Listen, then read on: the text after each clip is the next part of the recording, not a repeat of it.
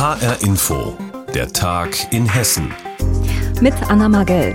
Frankfurt ist im Fußballfieber und feiert seine Helden. Nach 42 Jahren holt Eintracht Frankfurt wieder den Europapokal. Die Eintracht gewinnt im Europa League-Finale und versetzt eine ganze Stadt in den Ausnahmezustand. Der Siegesmoment noch einmal zum Genießen. Ball ist freigegeben. Raphael Boré kann es machen. Boré läuft an. Boré schießt. Tor! Tor! Tor! Tor! Ja! Es ist real. Ja, es ist real und damit war es für viele Fans eine kurze Nacht voller Emotionen. Da durften sogar die Kleinsten länger aufbleiben. Ein super gutes Spiel. Trapp hat gut gehalten, aber der Torwart von den anderen fand ich schon gut, muss ich sagen. Das Elfmeterspiel fand ich am spannendsten und Buret ist halt sehr treffsicher. Das ist unglaublich schön heute Abend. Es war so geil! Sensationell. Also ich bin total happy, dass Eintracht es endlich geschafft hat und ich hoffe, dass wir jetzt in der Champions League auch weiterkommen. Das ist der absolute Oberwahnsinn. Und geht's besser? In der letzten Sekunde quasi, mit dem letzten Elfmeter, und da holen wir das Ding und wir spielen nächstes Jahr Champions League in Frankfurt. Das ist doch großartig. Ja, und nach dem großen Sieg am Tag danach ist das Team der Eintracht in Frankfurt empfangen worden. Was dieser Sieg jetzt für den Verein bedeutet, darüber haben vor dieser Sendung meine Kollegen Carsten Schellhorn und Mariella Milkova gesprochen. Hast du auch dunkle Augenringe heute? Wie hast du das Spiel erlebt? Ja, also wir hatten ja Sondersendungen, einmal äh, hier bei uns bei HR Info, dann bei HR1 und da war ich Redakteur und habe das betreut und bin wirklich erst äh, um halb zwei irgendwann in der Nacht habe ich äh, dann den hessischen Rundfunk verlassen und bin dann mit dem Fahrrad durch die Stadt nach Hause gefahren und was da noch los war, am nachts um halb zwei, das war wirklich aller Ehren wert. Also das äh, bekannte Hubkonzert, was man während der WM ja immer mal öfter hört, das ging also bis tief, tief in die Nacht in Frankfurt. Sehr viele Autos mit Fahnen fuhren rum und sehr viele Menschen in Trikots rannten dann noch rum. Die waren nicht mehr alle so fit. Da war ich noch ein bisschen fitter und es sah schon äh, heftig aus. Also äh, die Flaschen flogen überall rum. Aber meine Güte, das ist die Nacht der Nächte. Nach 42 Jahren wieder Europapokal gewonnen. Da dürfen die Leute auch mal feiern. Es ist nach 42 Jahren der erste internationale Titeljahr für Eintracht Frankfurt. Was bedeutet das für den Verein? Unglaublich viel. Also erstmal endlich dieser ersehnte Pokal, wovon äh, die Fans halt jahrzehntelang gesungen haben in diesem Lied. Wir holen den UEFA Cup und werden deutscher Meister. Gut, das, das wäre dann das nächste Ziel. Äh, aber auch dieses erste Ziel hat man halt so gesungen. Ähm, ja, mit Ironie in der Stimme meistens, ja, weil kein Mensch hat dran geglaubt. Und dass man das jetzt schafft, ist wirklich eine Magie, äh, die über diesem ganzen Verein liegt. Äh, das wird dann sehr, sehr viel Geld in die Kassen spülen. Also der Europa League-Sieg bringt 12 Millionen, also für den Titel und dann äh, die Teilnahme am Supercup. Da spielt man am 10. August gegen den Sieger der Champions League, gegen Real Madrid oder den FC Liverpool. Und so geht's halt dann immer weiter. Dann ist man äh, damit ja auch qualifiziert für die Champions League in der kommenden Saison. Da gibt's 15 Millionen Antrittsprämie, nochmal etwa 15 Millionen, wenn man ins Achtelfinale kommt und so zwei, drei Spiele gewinnt. Also wie gesagt, sehr, sehr hohe Einnahmen und äh, die Attraktivität des Vereins ist natürlich jetzt gigantisch. Jeder Fan, jeder Spieler auch hat mitbekommen in Europa und auf der ganzen Welt, was für eine Magie auf dieser Eintracht liegt, äh, wie erfolgreich sie war und äh, wie sie halt zusammen mit den Fans diese Siege geholt hat. Und jeder Fußballer will natürlich viel Geld verdienen, aber er will auch Teil einer tollen Gemeinschaft sein, wo es richtig Spaß bringt und wo die Fans zu Zehntausenden zu jedem Auswärts Auswärtsspiel fahren in der Europa League. Und das wird diese Mannschaft unglaublich attraktiv machen. Und äh, ja, also das wird ein gigantischer Imagegewinn und aber auch ein finanzieller Gewinn für Eintracht Frankfurt sein. Carsten Schellhorn über den Europapokalsieg von Eintracht Frankfurt. Unzählige Fans haben die Nacht zum Tag gemacht und ihre Mannschaft gefeiert. Es ist auch der größte Erfolg der Eintracht seit dem Europapokalsieg 1980. Nach fast zehn Jahren ist Schluss. Paul Achleitner räumt seinen Posten als Aufsichtsratschef bei der Deutschen Bank.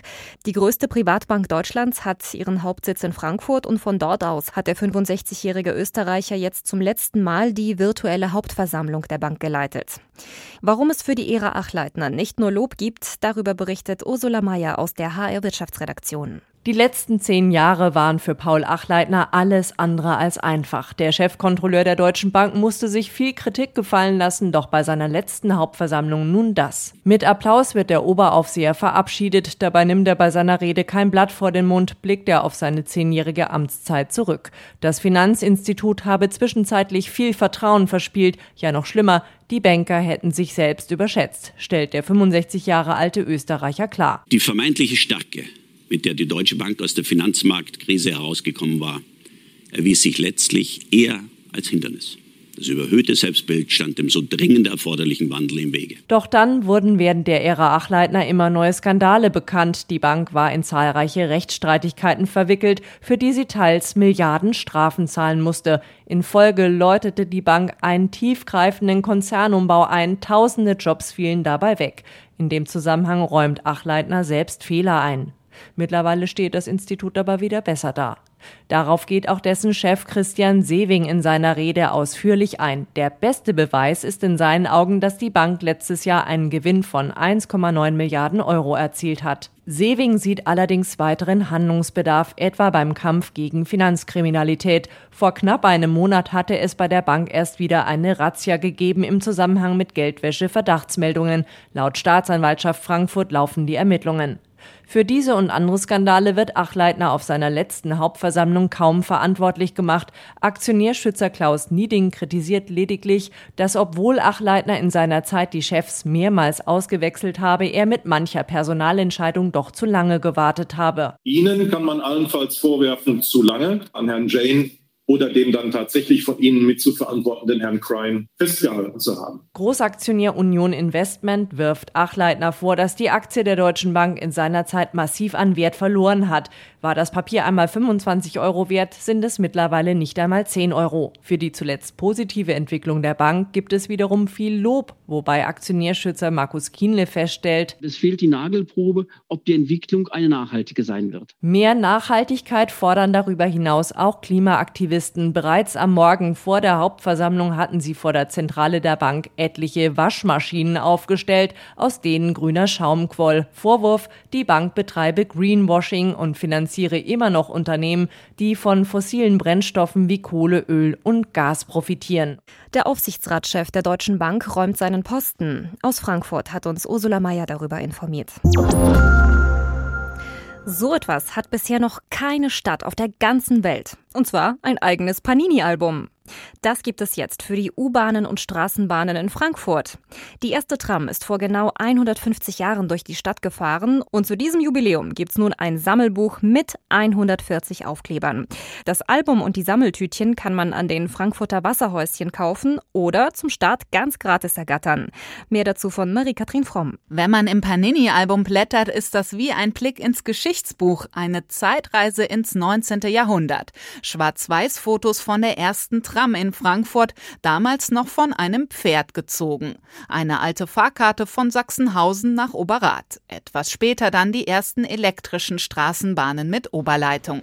Bahnfan Iris Schaffriner ist begeistert. Also mit denen wäre ich ja auch gerne mal gefahren. Ich muss mal kurz gucken, ob die allerneueste Bahn schon drin ist. Ja, ist sie schon drin? Perfekt. Also ich finde das total cool. Das Sammelalbum ist wirklich was Besonderes, denn keine andere Stadt der Welt hat ein eigenes Panini-Album für ihre Straßenbahnen und U-Bahnen. Es gibt 144 Aufkleber. Doch wie kommt man eigentlich auf so eine Idee? Sammelalben kennt man ja eher vom Fußball mit Aufklebern von Spielern und der Mannschaft. Passt doch, sagt Juliane Herzog von der Frankfurter Verkehrsgesellschaft VGF. Bei der VGF ist es ja eigentlich auch eine riesengroße Mannschaft, die jeden Tag alles gibt, damit die Bahnen jeden Tag fahren. Und wir haben so viel zu zeigen. Unsere Werkstätten, unsere Betriebshöfe, die ganzen historischen Fahrzeuge, unsere ganzen Haltestellen, unsere Stationen, oberirdisch, unterirdisch. Bei den Sammlern sind natürlich vor allem die Fahrzeuge gefragt. Von den alten beigefarbenen Trams bis zu den modernen türkisen Bahnen, die heute fahren. Jeder hat seinen Favoriten, der auf keinen Fall im Album fehlen darf. Von den ganz alten Wagen, wo man noch, wo Schaffner noch dabei war, und wo man aufspringen konnte dann noch. Ne?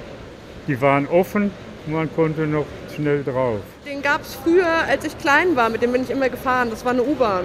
Der mit den roten Sitzen, der heute mit den 700er Nummern fährt. Als Straßenbahn. Den möchte ich. Die alten P-Wagen und sowas, ne, die historischen Wagen, finde ich super toll. Von den ganz alten P-Wagen, der jetzt auch der Appleboy Express ist, den fand ich ja super. Diese Bimmelbahn, wo man einfach einsteigt, während der noch fährt, super klasse. Ja. Das Album und die Sammeltütchen mit den Aufklebern gibt's an den meisten Frankfurter Wasserhäuschen zu kaufen. In den VGF-Ticketshops und im Internet. In den Tütchen sind übrigens zehn goldene Sticker versteckt. Wer einen der Aufkleber erwischt, gewinnt ein Modell der U-Bahn-Linie U5. 150 Jahre Tram in Frankfurt. Zu diesem Jubiläum gibt es ein eigenes Panini-Album mit Aufklebern zum Sammeln. Infos dazu hatte Marie-Kathrin Fromm. Ottfried Preußlers Krabbert ist eines der bekanntesten Jugendbücher der Republik. Was aber nicht so bekannt ist, darin verarbeitet der Autor auch explizit seine Erfahrungen aus dem Zweiten Weltkrieg. Genau das macht der Gießener Literaturwissenschaftler Carsten Gansel zum Thema seines neuen Buchs über Preußler. Und dabei legt er ganz neue Quellen offen.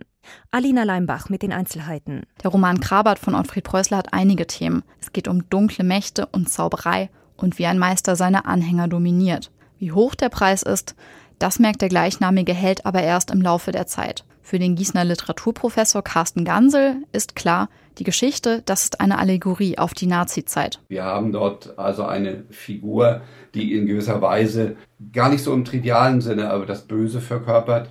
Wir haben auch natürlich schon die Frage Treue. Wir haben das Moment der Denunziation. Und Gansel sagt auch, Preußler hat in seinen ganzen Werken, und zwar viel mehr als angenommen, seine eigenen Kriegstraumata der NS-Zeit verarbeitet. Das zeichnet der Professor für neuere Literatur auch in seinem gerade erschienenen Buch nach. Es heißt Kinder einer schwierigen Zeit und es geht um Preußlers Aufwachsen in Böhmen und den Einfluss seines Vaters, aber auch den ganz großen Einschnitt wie Preußler als gerade 19-Jähriger in die Wehrmacht eingezogen wird und dann in Kriegsgefangenschaft gerät. Seinen Ausgangspunkt hat das Buch von Gansel vor fast zehn Jahren im russischen Militärarchiv in Moskau genommen. Und zwar mit ein wenig Glück und ein bisschen Unglück, denn Gansel findet ganz zufällig Preußlers Kriegsgefangenenakte. Das war ein Zufallsfund, hab dann die Signatur aufgeschrieben und gedacht, okay, du kommst ja noch öfter. Und dann stellte sich heraus, das sind unterschiedliche Aktenzeichen dort drauf und ich hatte eine falsche aufgeschrieben. Er sucht so lange, bis er die Akten wiedergefunden hat und sammelt weiter vergessene und unveröffentlichte Briefe und Texte. So beispielsweise die Erzählung vom Spinnradelmacher. Die hat Preußler bereits kurz nach dem Zweiten Weltkrieg geschrieben. Und für diesen Spinnradelmacher, die Hauptfigur, da spielt der Krieg eine zentrale Rolle. Sie führt zu einem Protagonisten, der glaubt, über das Militär Karriere zu machen. Und er muss dann aber feststellen, dass das genaue Gegenteil der Fall ist. Also mit anderen Worten, es wird schon ganz offensichtlich, dass Krieg nicht ein Mittel ist, um Glück zu finden, sondern im Gegenteil, dass Krieg Zerstörung und Tod bedeuten. Veröffentlicht wird das Buch aber nicht. Erst im Krabert nimmt Preußler das Thema wieder auf und veröffentlicht das anschließend. Für Gansel steht da auch fest, im Krabert zeichnet Preußler seine eigene Geschichte nach. Wie Ottfried Preußler im Jugendbuch Krabat den Zweiten Weltkrieg aufarbeitet, das hat jetzt ein Gießener Literaturwissenschaftler erforscht und ein Buch darüber geschrieben. Infos dazu hatte Alina Leimbach. Und das war der Tag in Hessen mit Anna Magel. Die Sendung gibt es auch als Podcast auf hrinforadio.de.